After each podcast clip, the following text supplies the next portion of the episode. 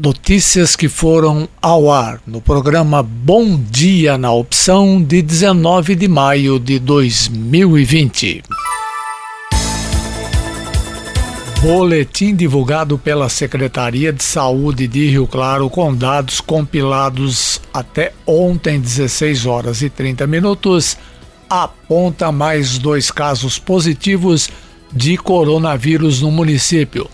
Agora são 51 casos, sendo que 23 foram apontados em testes rápidos e precisarão ser confirmados em exames laboratoriais. Os novos casos positivos são de uma mulher na faixa etária entre 41 e 60 anos e de um homem com idade entre 61 e 80 anos. Ambos estão hospitalizados com quadro clínico estável. Ao todo, são 22 pacientes internados, incluindo casos suspeitos, o que representa aumento de cinco internações em relação ao boletim divulgado no domingo. Desse total, 10 estão em UTI, número que também aumentou, já que no domingo eram sete. A quantidade de pacientes recuperados permanece em 13. O boletim aponta também 13 casos suspeitos. O município tem oito óbitos confirmados e nenhum em investigação. Música, informação e prestação de serviços. Opção FM. Bom dia na opção. Piora a previsão sobre o impacto do coronavírus na economia brasileira. O produto interno bruto, o PIB do país, ficará negativo em 5,12% neste ano. A nova projeção aparece no boletim Fox do Banco Central, que reúne a opinião das principais instituições financeiras do país. No balanço divulgado em 9 de março, Dois dias antes da decretação da pandemia, a previsão era de um crescimento de praticamente 2%, ou seja, o índice despencou cerca de 7 pontos percentuais desde então. Na semana passada, a projeção era de um PIB de 4,11 negativo. Caso as previsões se confirmem, o tombo desta vez será maior do que o de 2015 pior ano da última crise financeira e quando a economia encolheu 3,5%. Pela décima semana seguida, o Banco Central ainda indicou que os preços vão subir menos em 2020, consequência da redução do consumo. A taxa de inflação deve ficar em 1,59% quase três vezes menor que o índice registrado no ano passado. Também é bem menos que a meta do governo de 4% e que a margem de tolerância de 2,5%. 107,9 opção FM, a melhor opção. Após pausa forçada pela pandemia do coronavírus, campeonato alemão é o primeiro a recomeçar. Na bola com Humberto Ferretti, agência Rádio 2. O mundo do esporte parou nas últimas horas para acompanhar a retomada de uma das principais ligas da Europa. O campeonato alemão foi o primeiro a recomeçar após a suspensão dos jogos por conta do coronavírus. Quase dois meses e meio depois, é claro que o futebol voltou diferente. Dentro de campo, nem tanto, a não ser pelo fato de que alguns atletas ainda estão longe da forma física ideal. Fora dele, porém, parece outro esporte. Estádios sem torcida, jogadores divididos em dois ou três ônibus e máscaras no banco de reservas. São apenas algumas das regras do novo protocolo adotado na Alemanha. Em entrevista ao canal Sport TV, o lateral brasileiro Paulo Otávio, do Wolfsburg, deu detalhes sobre uma experiência até então inédita. Fizemos sim os dois testes na semana E no, no dia do jogo também, na chegada no hotel, foi até algo novo, porque tinham quatro funcionários só para atender a equipe, né, toda a comissão. Nós fomos para o aeroporto em quatro carros diferentes, lá tivemos dois ônibus à disposição. O hotel também ajudou muito, porque fez todo, todo um cronograma especial para nós. E no estádio, o que eu mais estranhei foi no estádio pelo pelo fato de chegar e não ter nenhum torcedor na rua, não ter nada. Parecia que era um dia comum, não tinha jogo, não tinha nada. E quando a gente entra no estádio, a equipe é separada em duas cabines, né? Não, não vai todo mundo para o mesmo lugar. Nós nos trocamos, fomos para o campo para aquecer. E na volta, quando eu fui entrar, o treinador, o supervisor, falou: Paulo, calma. E começou a segurar todos os jogadores que estavam entrando. Eu perguntei, mas está acontecendo? Eles falaram, não, tem que esperar toda a equipe deles passar para depois a gente poder entrar. A retomada do futebol na Alemanha é consequência dos bons resultados das ações de combate ao coronavírus. Por exemplo, a quarentena, que foi respeitada pela maior parte da população, e a realização de testes em massa. O país registrou cerca de 180 mil casos. Porém, mais de 150 mil pessoas estão recuperadas e o total de perto de 8 mil mortes é considerado proporcionalmente pequeno.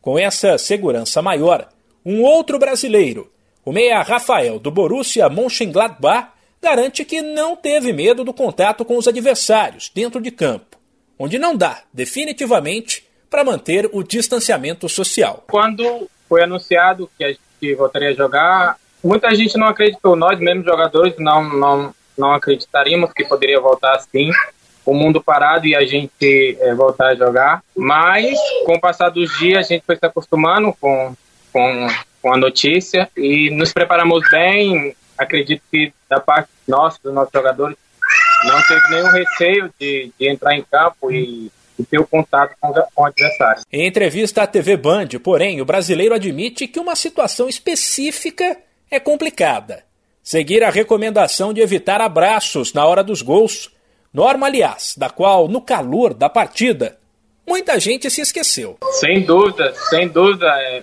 o que foi nos alertado logo no começo foi isso, em, em relação à comemoração do gol.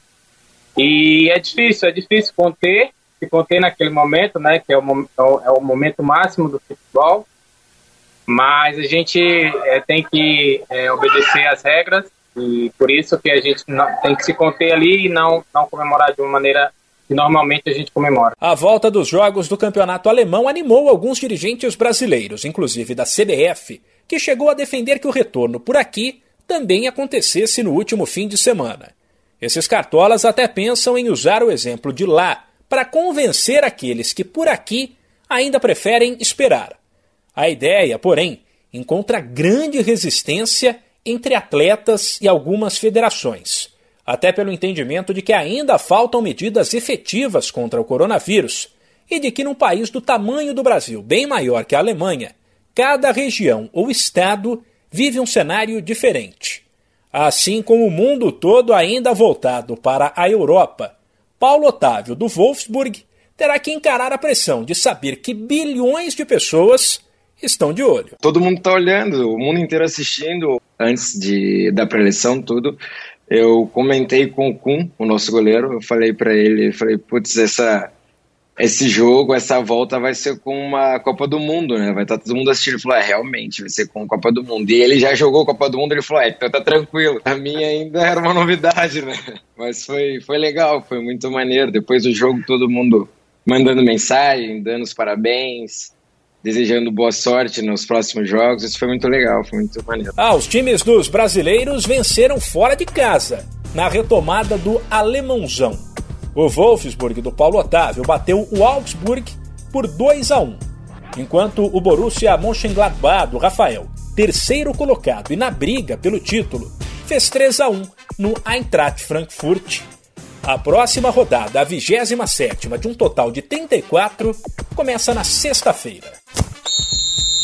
Esse podcast é uma produção da Rádio 2.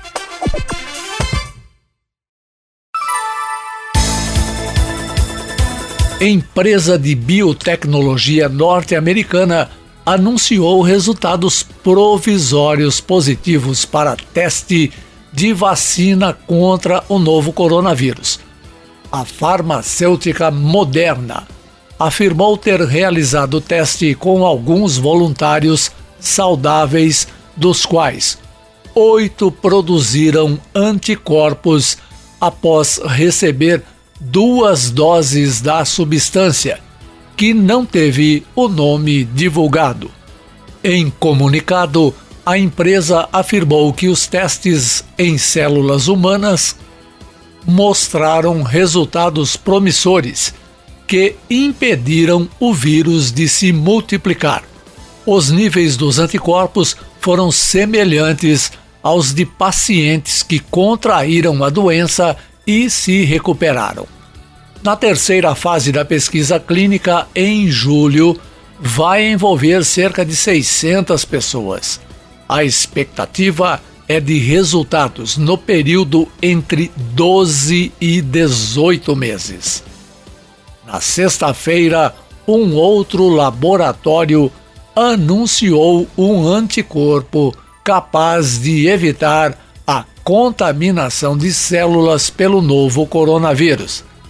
No anúncio pela rede americana Fox News, Henry presidente da Sorrento Therapeutics, disse que a cura para a Covid-19 está se tornando real. Ele afirmou que existe uma solução que funciona, o STI 1499, desenvolvido pela empresa.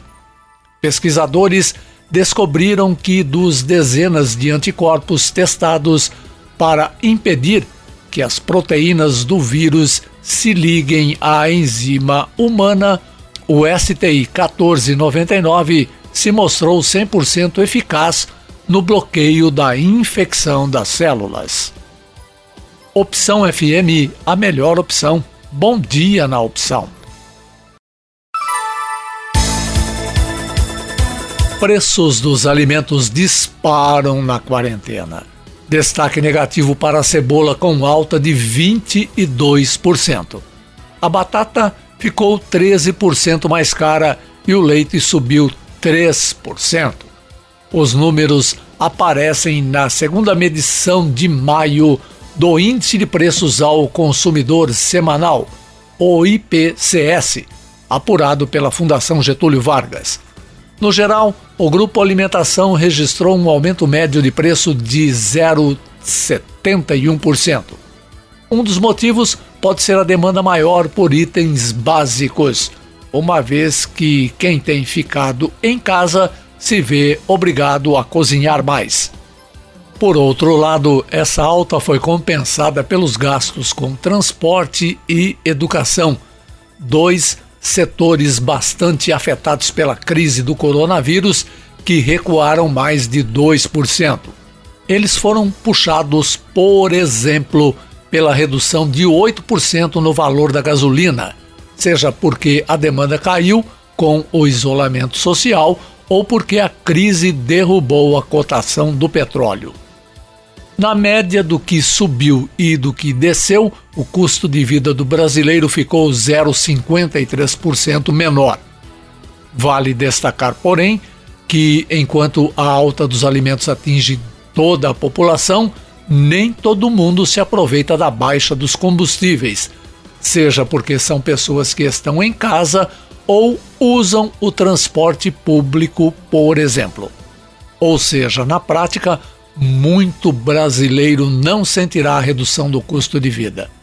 A pesquisa ainda apontou pequenas quedas de preços nos setores de habitação e vestuário e pequenas altas nos de saúde e comunicação. Música, informação e prestação de serviços. Opção FM 107,9. Bom dia na opção. Coronavírus ainda pode afetar maior parte da população mundial, avalia a Organização Mundial da Saúde. Reportagem Bernadette Druzian, Agência Rádio 2. Maior parte das quase 8 bilhões de pessoas do mundo ainda pode se contaminar pelo novo coronavírus. A estimativa é da Organização Mundial de Saúde, a OMS. O organismo internacional avaliou na segunda-feira que no máximo 20% dos moradores das regiões mais atingidas desenvolveram alguma imunidade ao vírus. Na reunião anual da OMS, o diretor-geral Tedros Adhanom Ghebreyesus revelou que estudos sorológicos feitos em dezenas de países apontam que apenas 10% das populações testadas possuem anticorpos contra a Covid-19. Tedros Adhanom afirmou que a redução da contaminação se mostrou mais eficaz nos países que adotaram medidas combinadas para detecção de casos, rastreamento de contatos, isolamento social de pessoas infectadas e higienização das mãos. O diretor-geral da OMS levou em conta informações de autoridades de saúde de cerca de 200 países que participaram da Assembleia remotamente. Da Rádio 2, Bernadette Druzian. Pacientes com câncer, gestantes e portadores de doenças crônicas têm deixado de fazer exames desde que começou a quarentena de prevenção à Covid-19. O volume foi reduzido em até 90% de acordo com o levantamento das sociedades brasileiras de cirurgia oncológica e de patologia divulgado pelo G1. A estimativa é que de 11 de março a 11 de maio, 50 mil pessoas deixaram de ser diagnosticadas com câncer por falta de exames. Na rede pública de São Paulo, por exemplo, nas 10 semanas foram feitas 5.940 autópsias. Só para se ter uma ideia da redução, no mesmo período de 2019, o número chegou a 22.600 casos. O médico da Sociedade Brasileira de Patologia, Clovis Clock, alerta que além de prejudicar a saúde do paciente, o diagnóstico tardio deverá afetar a economia. O especialista lembra que a demora na realização dos exames poderá resultar em tratamentos mais complexos e caros no futuro. O cancelamento e adiamento de procedimentos agendados na rede pública de saúde ocorre pela necessidade de isolamento social, além da prioridade dada aos casos de Covid-19. Opção FM, a melhor opção. Bom dia na opção.